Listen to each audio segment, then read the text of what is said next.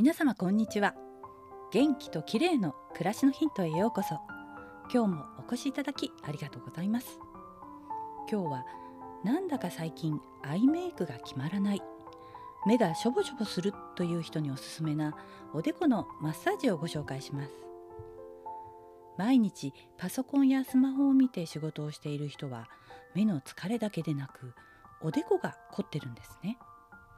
おでこの筋肉は前頭筋という筋肉で凝り固まるとまぶたが上がりにくくなります。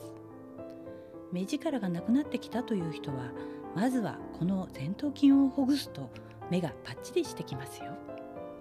おでこのシワが気になる人にもおすすめです。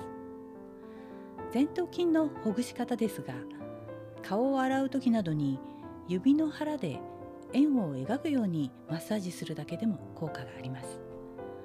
念入りに行うには両手で拳を作り第1と第2関節の間の平らな部分を使ってマッサージすると効果的です。手は本当に優秀なマッサージ機器ですよね。両手の拳の平らな部分をおでこの中央に置き小さな円を描くように少しずつ左右にずらしながらこめかみまでマッサージします。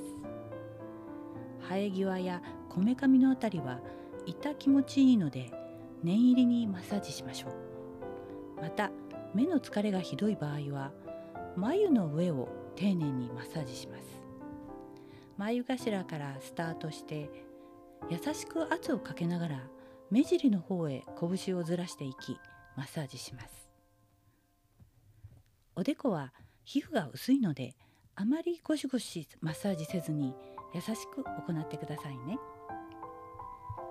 おでこのこりがほぐれると頭もすっきりします。目がパッチリして目力もアップするのでぜひやってみてくださいね。今日は目がパッチリ頭もすっきりするおでこのマッサージについてでした。最後までお聞きいただきありがとうございます。またお会いしましょう。友吉ゆき子でした。